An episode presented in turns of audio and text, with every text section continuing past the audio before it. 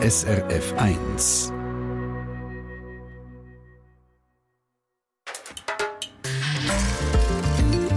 SRF 1.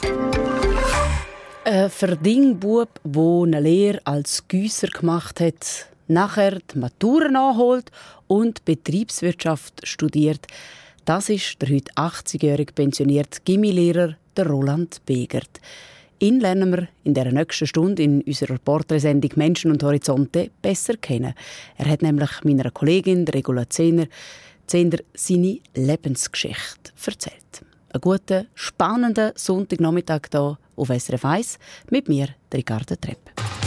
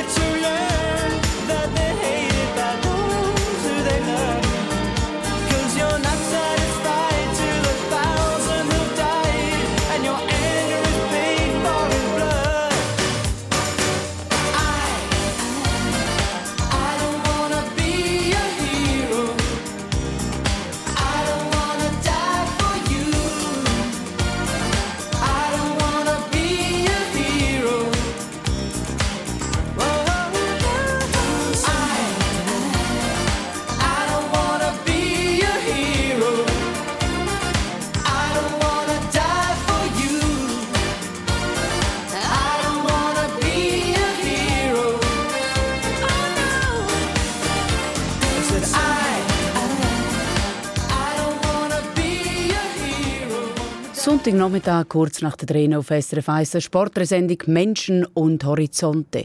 Und es ist ein ungewöhnliches Leben, wo der Roland Begert gelebt hat. Heim, Verdienkind, Lehre als Güsser. Später da hat er die Matur nachgeholt und Betriebswirtschaft studiert und ist Gimmilehrer geworden. Mittlerweile ist der Roland Begert 80 und längstens schon pensioniert. Und er schreibt. Zwei Bücher hat er schon geschrieben. Im ersten da hat er seine Kindheit und Jugend als Heim- und Verdienkind aufgeschafft und im zweiten sein Leben als Gimmilehrer. Seine Geschichte lässt ihn nicht recht los. Meine Kollegin Regula Zehnder, sie ist der Roland Begert im bernischen Liebefeld besuchen. Ihr lebt hier im Liebefeld, also schon das Wort sagt es eigentlich, das Liebefeld hat etwas Liebliches, euer Haus hat etwas Liebliches, so ein bisschen, das ist in einer heilen Welt angekommen. Ja, das ist richtig, ja, danke für das Kompliment. Hat der heile Welt heute? Ist, ist heute die Welt in Ordnung?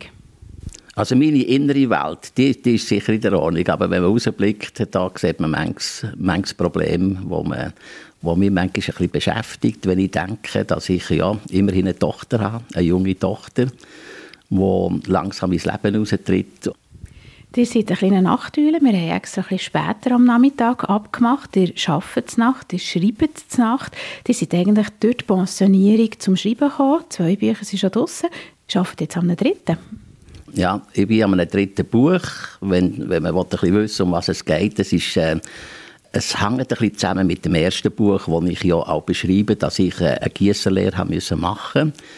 Und äh, aufgrund von dem Erlebnis in der Gießerei, in der Firma Sulzer in Winterthur, wo ich auch Einblick gewonnen habe in die industrialisierte Welt, ist mir äh, so ein bisschen aufgefallen, dass, dass es mich noch würde interessieren zu wissen, wie, wie das so gelaufen ist, wirtschaftlich und sozial, über eine längere Periode. Es ist also so wie eine Art äh, eine Familiensaga, wo so drei Generationen einschließen aber auch ganz kurz, wie ich selber habe, müssen beobachten als Wirtschaftslehrer, wie die grosse Unternehmung, dass die wirtschaftliche Krise hatten. Und ich untersuche jetzt auch ein bisschen, was könnten die Hauptgründe sein von diesen Krisen.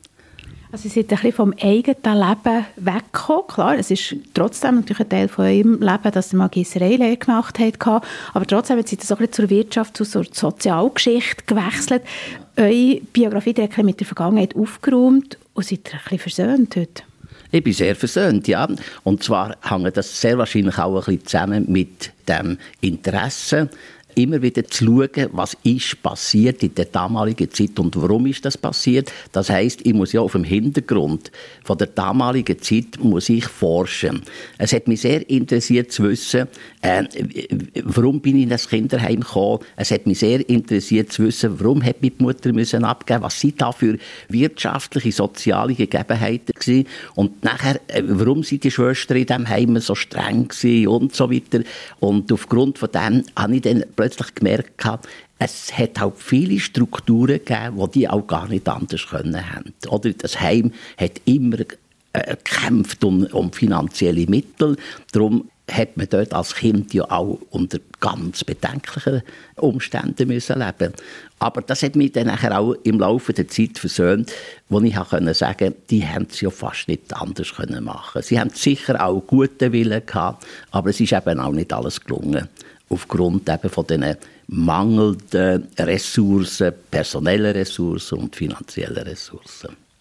Die sind ja jetzt eigentlich auch durch eure Bücher, die werden immer wieder eingeladen, wenn es um Verdinking geht, jetzt auch wenn es um die Entschädigungsfragen geht oder so, seid ihr auch immer so ein bisschen eine Stimme, fast ein bisschen, zu einem Anwalt von der Verdingkind wurde oder von den ehemaligen Verdingkind wurde. Ich fühle mich auch nicht immer ganz wohl, weil ich tue ja eher eigentlich äh, die ganze Heim Karriere, die ich hatte, und die, die Verdingkinderkarriere, die ich hatte, tue ich in einer, möglichst in einer ausgewogenen Form darstellen. Ich, ich will auch immer wieder ein bisschen zeigen, es hat auch positive Seiten gehabt.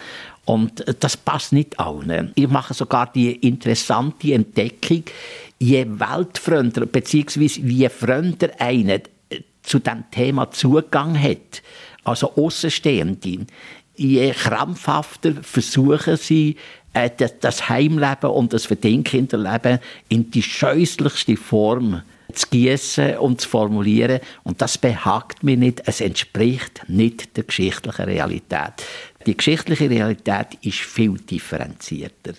Und ich bin jetzt auch einer, der die Welt differenziert darstellen und nicht einfach schwarz-weiß. Einfach diabolisieren, äh, alles diabolisieren und äh, total abbrechen. Was hätten wir mit diesen Leuten gemacht, mit diesen Kindern, wenn es nicht Heiminstitutionen gibt, wo natürlich nicht immer alles gut gelaufen ist? Was hätten wir mit all diesen Kindern gemacht, wenn sie nicht auf Bauernhöfen hätten können arbeiten können? Man muss auch diese Seite sehen. Es ist nun einfach eine Schicksalsfrage. Kinder können nicht wählen, zu welchen Eltern sie kommen. Sie können nicht wählen, in welcher gesellschaftlichen Schichtung sie hineingeboren werden. Sie werden einfach in die Welt rausgeworfen. Und nachher müssen sie von der Gesellschaft aufgenommen werden. Oder? Und wenn die Eltern nicht in der Lage sind, äh, aus welchen Gründen auch immer, dann sind doch solche Institutionen einfach einmal eine Einrichtung. Das ist jetzt einfach Schicksal, das man hat. Und, und jedes Schicksal, finde ich, kann der Staat nicht einfach wieder gut machen mit Zahlungen. Das ist halt meine Grundhaltung. Aber das heißt nicht, dass ich es niemandem gönnen oder? Wenn, wenn einer äh, noch ist nachweisbar Verletzungen, so starke Verletzungen aus der Kindheitszeit und, und Heimzeit äh, und Jugendzeit hat mitbekommen und jetzt durch das einfach den Lebensweg nicht gefunden hat und jetzt finanziell muss darben dann bin ich der Letzte, der sagt, dem soll, dem soll nicht geholfen werden. Das, dem soll, Im Gegenteil, dem soll geholfen werden. Aber die Frage ist berechtigt, was machen wir mit all denen, die verstorben sind, die zum Teil noch fürchterlicher gelebt haben. Was machen wir mit all denen, die aus rechten bürgerlichen Häusern gekommen sind und Tapferheit sind? Oder? Man schafft neue Ungleichheiten, man schafft neue Ungerechtigkeiten.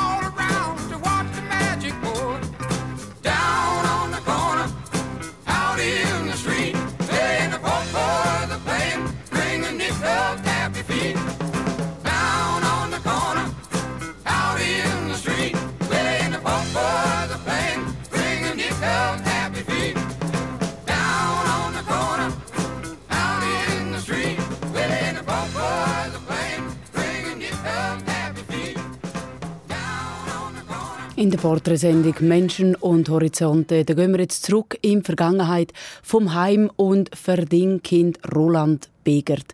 Da gehen wir in die Zeit Ende der 30er und 40er Jahre. Der pensionierte Gimmilehrer Roland Begert der ist 1937 auf die Welt gekommen. Dann sind seine Eltern schon geschieden. Seine Mama sie war eine halbjenische, die als Kind der Landstraße selber ein Verdingkind war. Der Papa, das war ein Varieté-Künstler, der als Entfesselungskünstler auftreten ist. Mit der Scheidung da ist Roland Begert seine Mama in finanzielle Schwierigkeiten gekommen und man hat sie unter Vormundschaft gestellt. Das Schicksal von Roland Begert und seinem knapp zwei Jahre älteren Bruder, das ist durchaus besiegelt gewesen. Die beiden Buben, der Roland Begert, knapp drei Wochen alt, und seinem knapp zweijährigen Bruder, die sind ins Heim gekommen. Es waren in dieser Zeit, in den 30er und 40er Jahren des vorigen Jahrhunderts, nicht selten katholische Kinderheime, die sich um reformierte Kinder wie der Roland Begert und sein Bruder gekümmert haben. Aber auf eine besondere Art etwas ganz Spezielles und Eigenartiges, was heute die Leute fast nicht begreifen können. Wir haben lange voneinander nicht gewusst, dass wir im gleichen Kinderheim waren. Wir waren zehn Jahre lang im Kinderheim zusammen. Man muss sich vorstellen, das war ein Kinderheim, das hat 280 Kinder gehabt und ungefähr 25 erwachsene Personen, Betreuerinnen. Meistens sind es sogenannte Ingenbollenschwestern Und die haben dann äh, eine straffe Regelung gehabt. Die haben einfach Buben auf, aufgrund von einem gewissen Alter in eine Bubengruppe eingeteilt. Und die sind dann nachher einfach so quasi getrennt worden von den grösseren Buben, wenigstens im Tagesablauf. In der Nacht, äh, in diesen grossen Schlafsälen sind sie ja vielfach ein bisschen zusammen gewesen. Und es hat damals zur Regel gehört, dass kleine Kinder nicht äh, darauf hingewiesen werden, dass sie miteinander verwandt sind, dass sie Geschwister sind.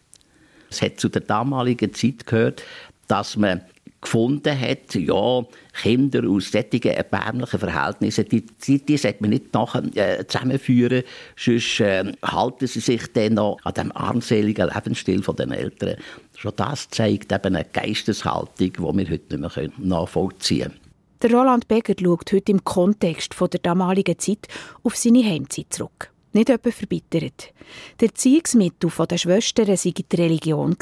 Ora et labora. Bete und arbeite. Das sei der Leitsatz im Kinderheim. Die Kinder mussten auf dem Feld müssen helfen, Ähre auflesen oder herdöpfeln. Aber die Religion die hat ihm geholfen, zu reflektieren. Der Roland Begert ist aber in dieser Zeit auch Opfer von sexuellen Übergriffen durch grössere Buben geworden. Normalerweise war es so, dass in diesem Heim ab 12. Lebensjahr sie raus müssen. Aber man darf vermuten, dass die Schwestern einfach überfordert waren bei den ganzen Pubertätsentwicklungen von diesen Bursten. Und äh, die haben sehr wahrscheinlich einfach alles, was mit der Sexualität zu tun hat, total verdrängt und hatten auch Bedenken gehabt. Und das ist eben immer wieder vorgekommen, dass ein Bub beispielsweise auf einem Bauernhof äh, war und dann ist der ab und ist wieder natürlich ins Kinderheim gekommen. Die haben ihn natürlich auch nicht können wegweisen gerade. Da hat man müssen schauen, wie, wie geht das weiter. Und dann sind die halt zum Teil 14-jährig, 15-jährig und da ist man 8-jährig, oder? Und dann kommen die nicht gerade eine angenehme Form von Einführung in die Sexualität, in die Welt der Sexualität. Und das ist natürlich dort in, in einer äh, Bubengesellschaft passiert, solche Sachen. Ich persönlich bin im, im, ja, wenn ich darüber denke, über das und noch so vielleicht auch noch Gefühle habe, wie das dann abgelaufen ist, dann muss ich sagen, es ist nicht immer angenehm gewesen, aber es ist auch nicht so gewesen, dass meine Seele deswegen verbogen wurde.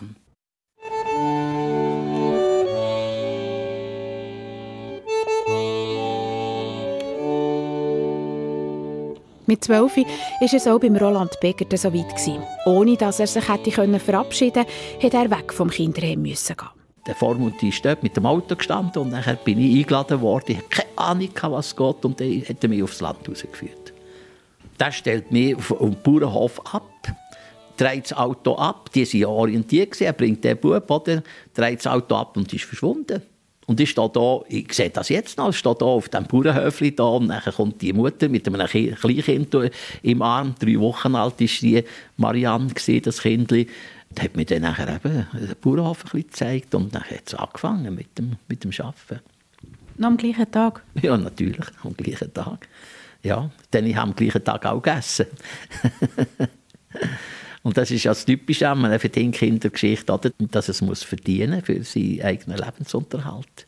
Das ist ja fast eine Art Definition zwischen Verdingkind und Pflegekind. Oder? Im Grunde genommen ist es auch so, dass Fürsorgepolitik und Landwirtschaftspolitik damals sehr eng zusammengearbeitet haben. Fürsorgepolitik hat Bauern mit einem gewissen Geldbetrag können animieren ein Kind anzunehmen. Der Bauer hat das Geld gerne entgegengenommen und hat auch gefunden, so jetzt der soll lernen arbeiten, so wie wir es ja auch gelernt haben, soll der lernen arbeiten, damit er dann mit der Zeit seinen Lebensunterhalt verdienen kann. Eine ganz eigene Regelung, die aber dann ganz normal war.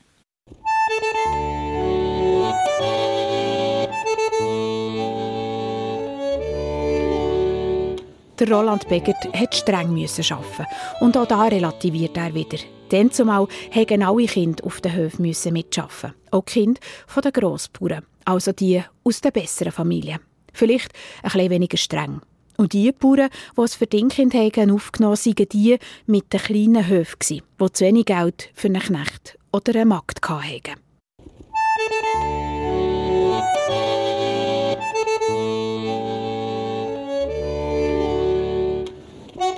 Er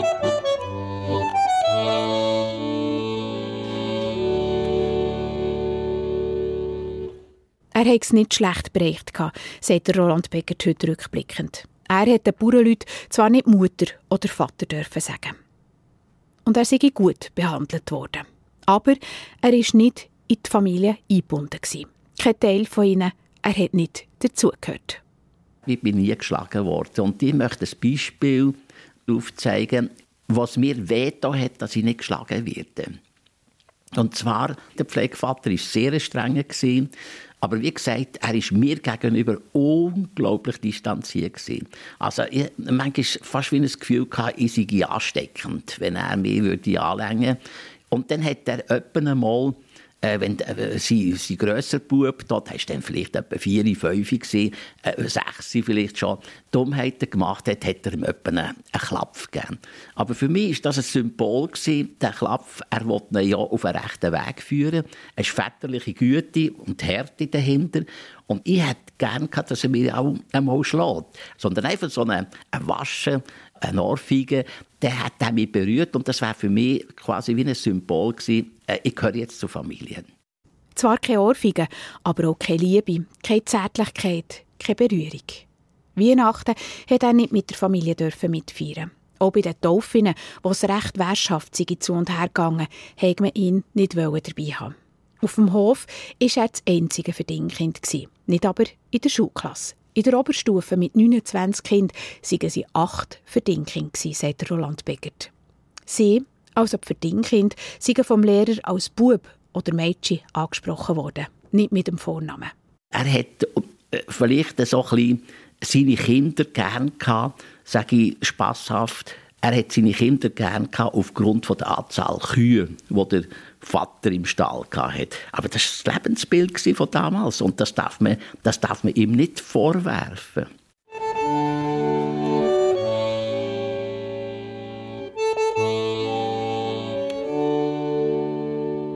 Als der 70-jährige Lehrer pensioniert wurde, ist ein junger Lehrer nach Dieterswil gekommen. Da hat die Pflegeeltern von Roland Beckert vorgeschlagen, sie sollen ihn doch in die Sekundarschule schicken.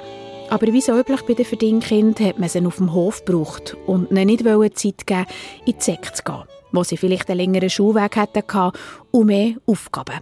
Aber das mit der Sek, wo der Roland Becker heimlich mitgelost hat, das ist ihm nicht mehr aus dem Kopf und hat ihn tröstet und ihm Gewissheit gegeben, dass er mehr könnte. Im nächsten Teil hier bei uns auf SRF 1 in der Porträtsendung «Menschen und Horizonte» da lernen wir den Roland Beginger, vom Roland Begert seine Eltern kennen und seine Brüder auch noch ein bisschen besser. Die zwei Brüder, die haben sich ja im gleichen Kinderheim sind's gsi, die haben sich aber erst später dann erfahren voneinander und sich kennengelernt. Das also dann spannend im dritten Teil.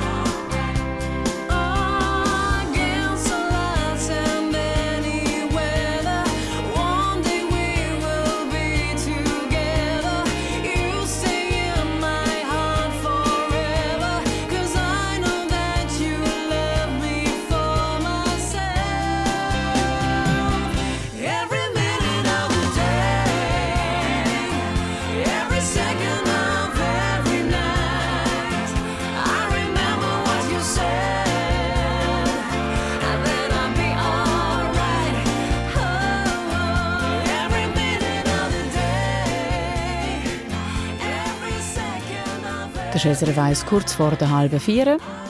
Da haben wir noch einen kurzen Überblick zur Verladestation beim Autoverlad an der Vereinensali 1 im Engadin. Hier beträgt die Wartezeit mindestens 30 Minuten. Allen durch den Sonntagnachmittag hinter dem Steuer, denen wünsche ich eine gute Fahrt. Das ist der Pippo Polina zusammen mit dem Linard Bardil auf und fort. Die Amsel singt und auf den alten Ischen pfeift ein junger Frühling in der Wind. Die Luft ist rein und wie ein Lein durchgewaschen. Und auf der Straße johlen Kind. Die Wiesen sind jetzt endlich wieder trocken.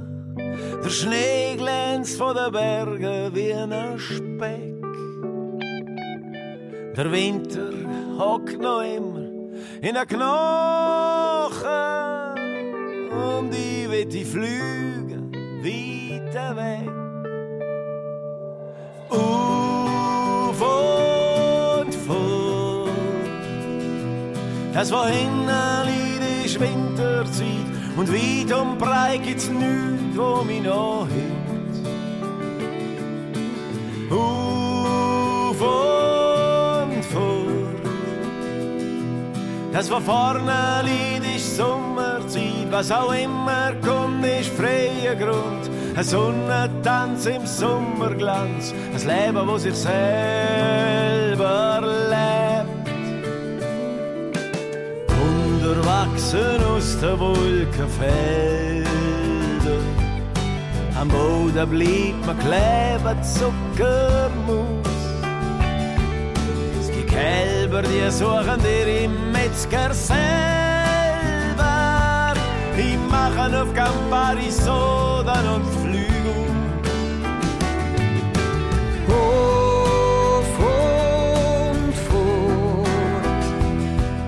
Das, wo hinten liegt, ist Winterzeit und weit und breit gibt's nichts, wo mich noch hält. Auf und fort. Das, was vorne liegt, ist Sommerzeit. Was auch immer kommt, ist freier Grund. Ein Sonnentanz im Sommerglanz. Ein Leben, wo sich selber lebt.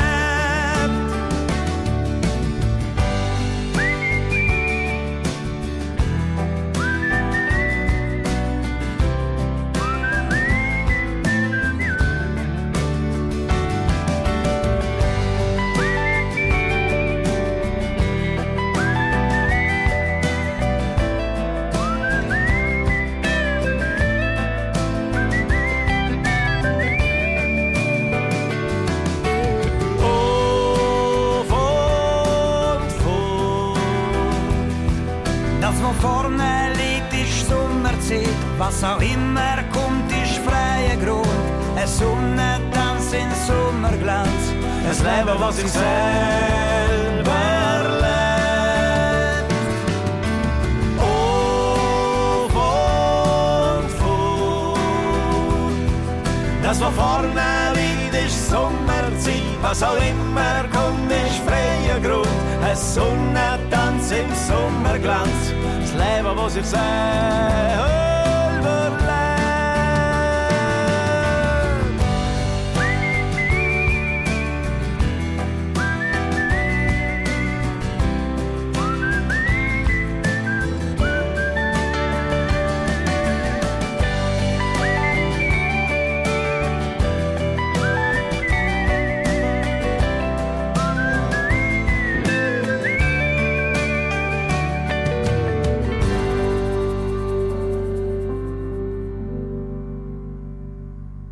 Wir sind mit dem bewegten Leben von Roland Begert. Meiner Kollegin Regula Zehnder hat er von seinem Leben erzählt. Zum Beispiel, dass er mit drei Wochen ins Kinderheim gekommen ist. Mit zwölf, da hat ihn dann der Vormund plötzlich dort abgeholt und ohne Vorwarnung als Verdingkind zu einer Bauernfamilie gebracht. Er sei immer fremd gsi, hat es aber nicht schlecht dort. Fremd ohne Familie. Der mittlerweile 80-jährige Roland Begert, der hat auch selber eine Familie, eine Frau und eine Tochter. Wie erlebt er jetzt die Familie? Er, wo selber als Kind kein Familienleben hatte und nicht recht gewusst hat, wie so etwas geht.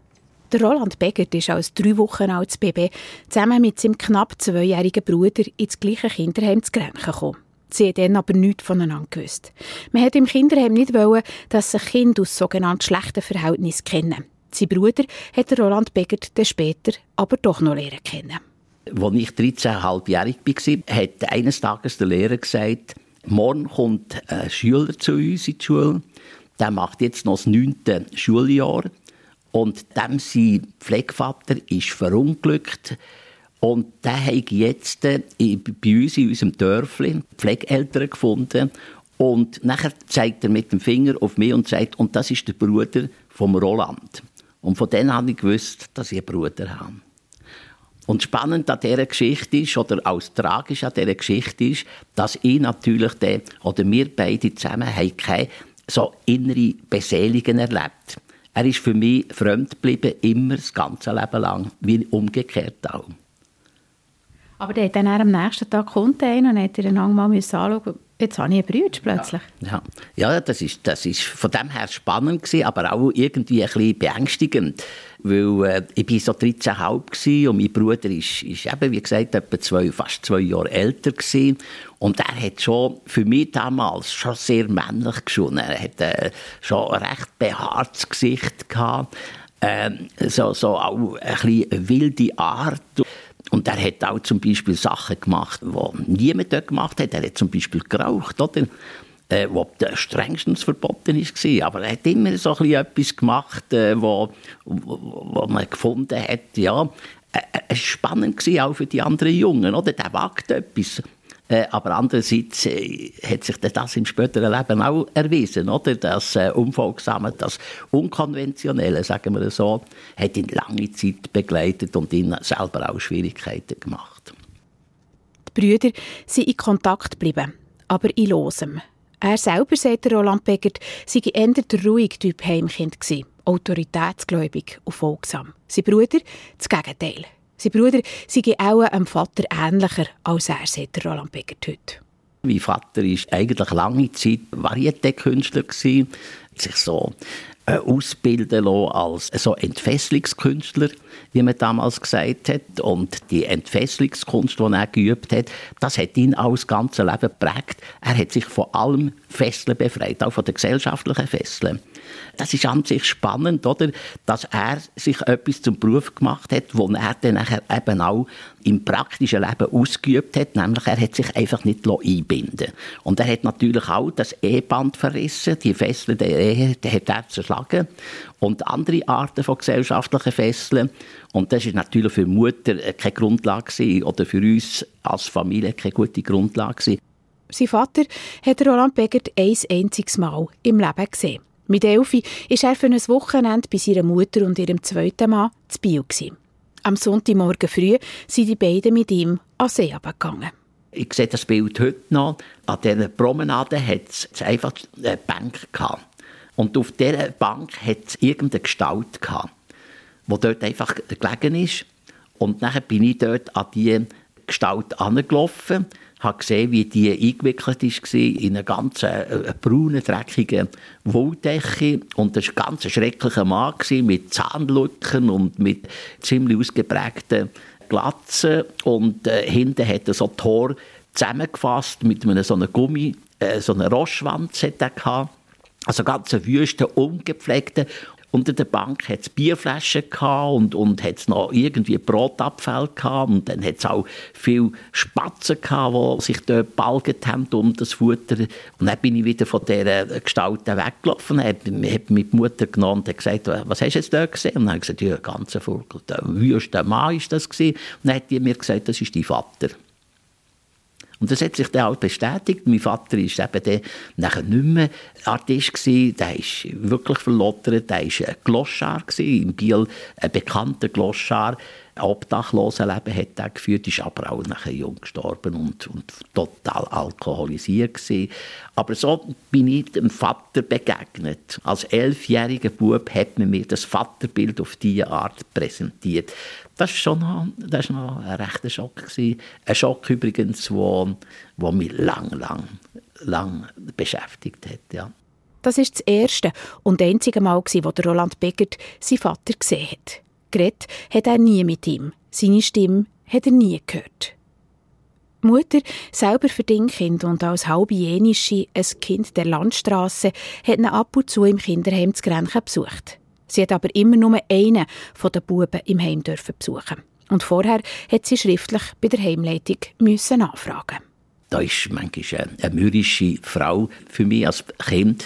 Das war ähm, eine Frau, wo man es im Gesicht angesehen hat, dass sie unglücklich ist. Das Kind merkt das nämlich ziemlich schnell. Oder ob die Person einigermaßen glücklich ist. Und das ist nie, für mich nie so äh, ein Erlebnis gewesen, wo ich kann sagen ich, ich denke noch mit großem Vergnügen zurück.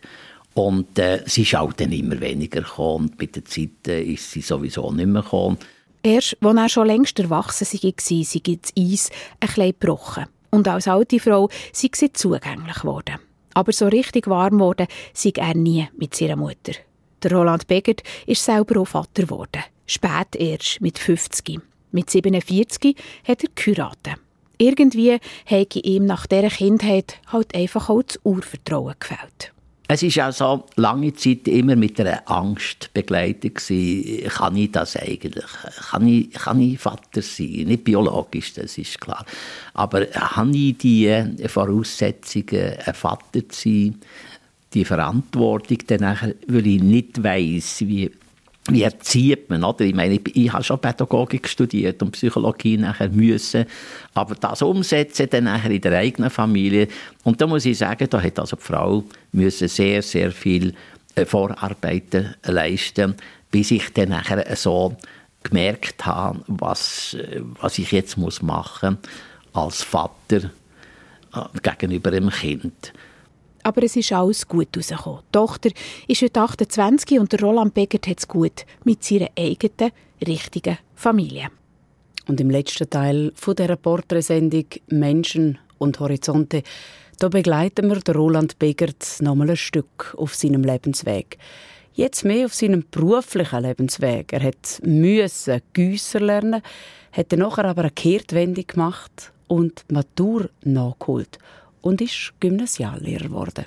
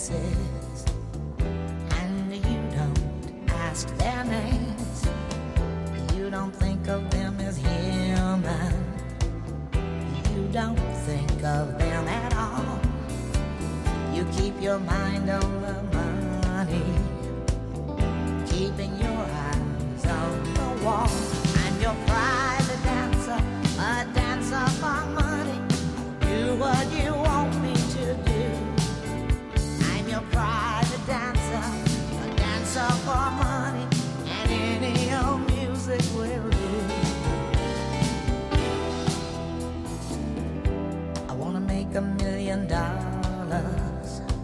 I wanna live out by the sea have a husband and some children. Yeah, I guess I want a family. All the men come in these places, and the men are all the same. You don't look at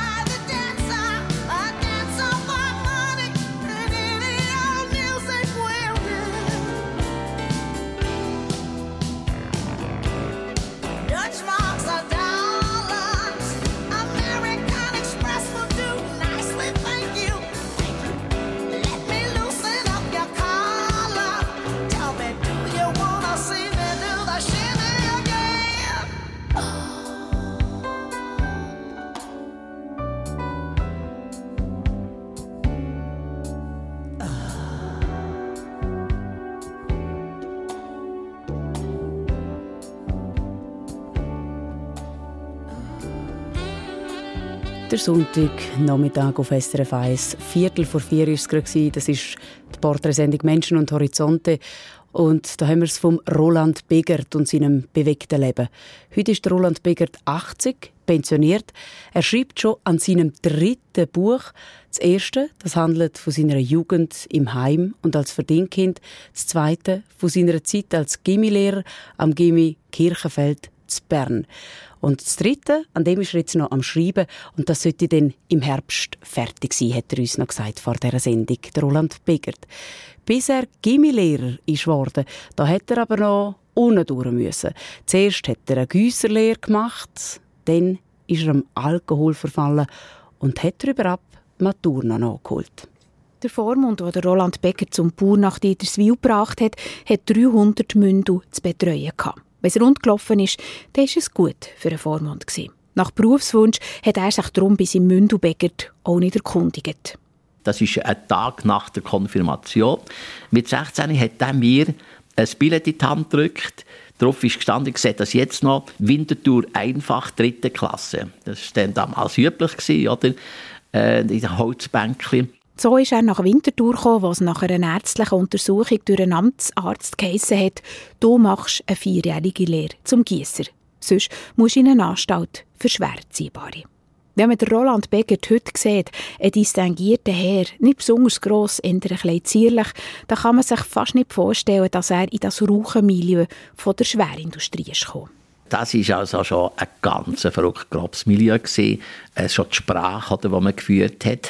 Und auch, äh, eben, man ist gleich mit dem Trinken in Kontakt gekommen. Der alte Gießertyp, der auch vom Leben schwer prägt war. Das hat denen Spass gemacht, zu einem Jungen, da so ein, ein Bierli, und dann manchmal zwei Bierli, oder? Und dann, dann bin ich schon bald betrunken gewesen, oder? Haben sie Freude gehabt, wenn man fast auf allen Vieren zum Restaurant raus ist die Welt ist schon zum Teil recht brutal von der Arbeitsweise her. Oder? Ich meine, der Ruß, der Gestank, der Lärm, der Staub, was gang hatte und geschwitzt vom Morgen bis am Abend in dieser Hitze oder?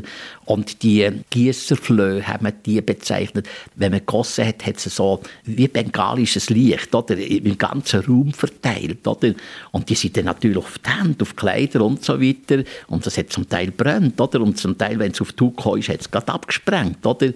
Weil das ist 1200, 1300 Grad gewesen und die Haut dann mit 30, 40 Grad ist relativ kalt gewesen. Das hat es abgesprengt und hat nicht sehr grosse Verletzungen nach sich gezogen. Aber es war eine ganz verrückte Welt. Im Vergleich sei die Zeit im Kinderheim und die als Verdingbub richtig glückliche Zeiten erinnert sich der Roland Begert. In schlechter Erinnerung ist ihm auch, dass seine Schlummermutter noch um seinen Lohn prellt hat. Erst mit 22 hat er frei über seinen Lohn können verfügen. Eine Behandlung wie ein Rechtloser.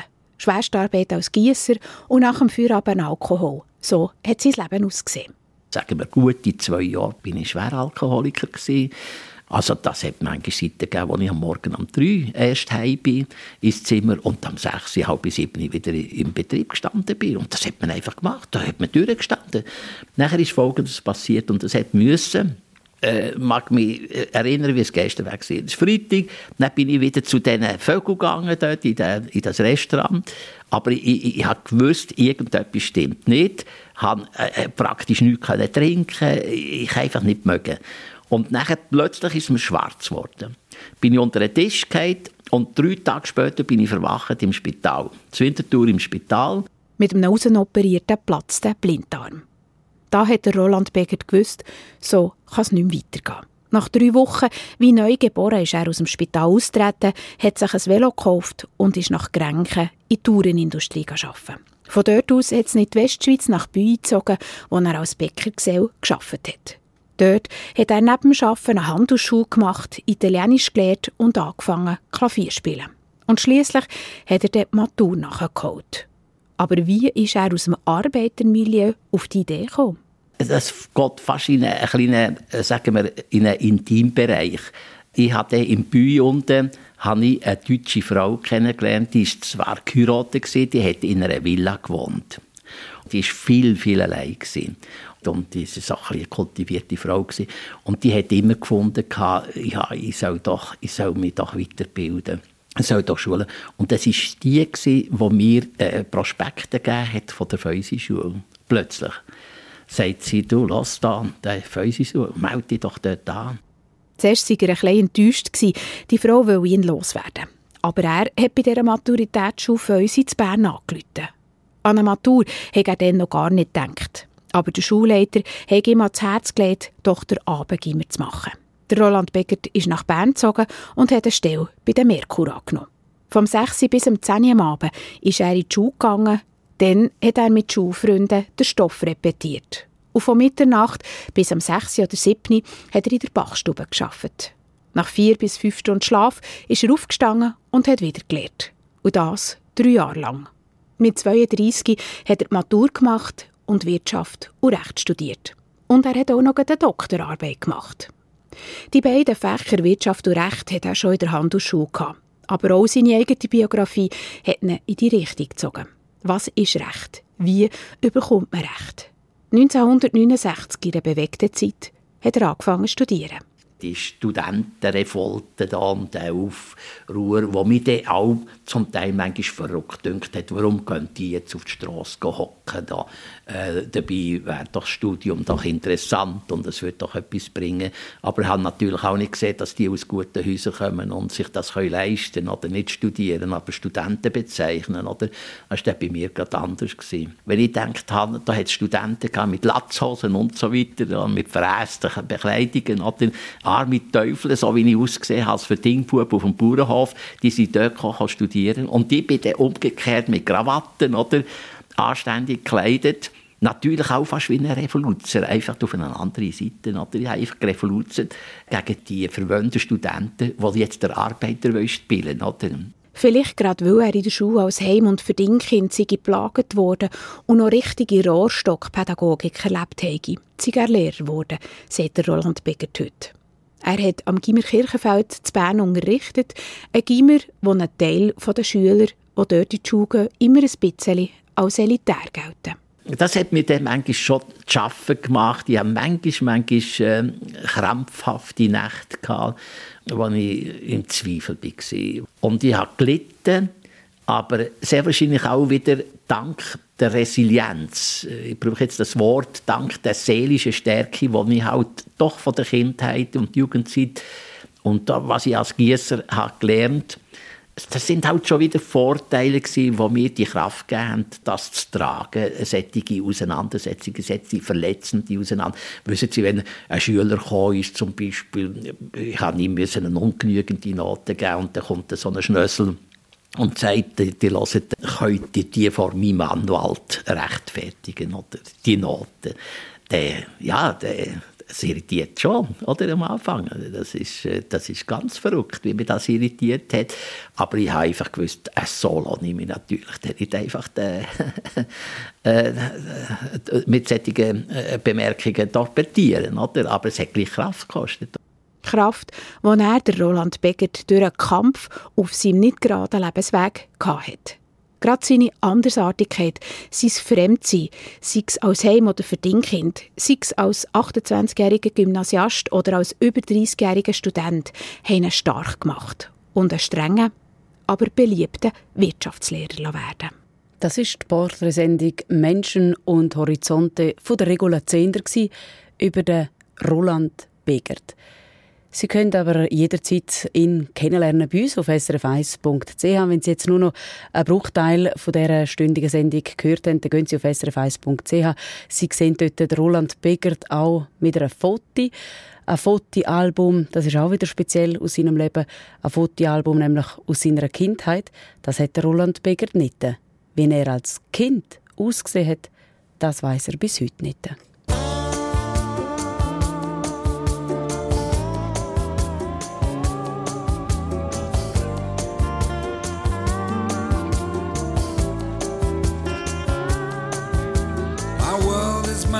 of endless road.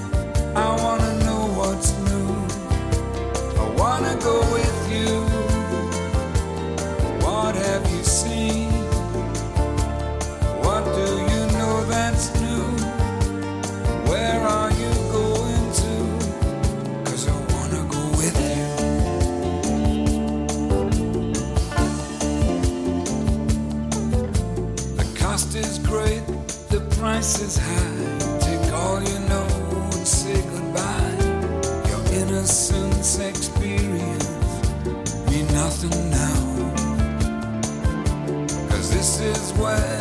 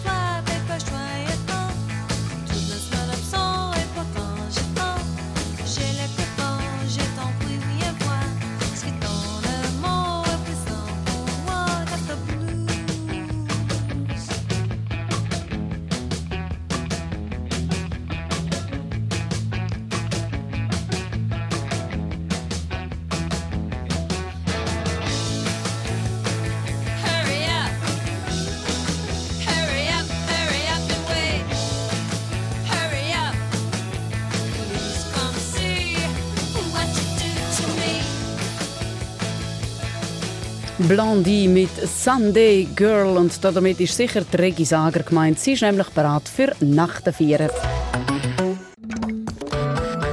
Eine Sendung von SRF1. Mehr Informationen und Podcasts auf srf1.ch.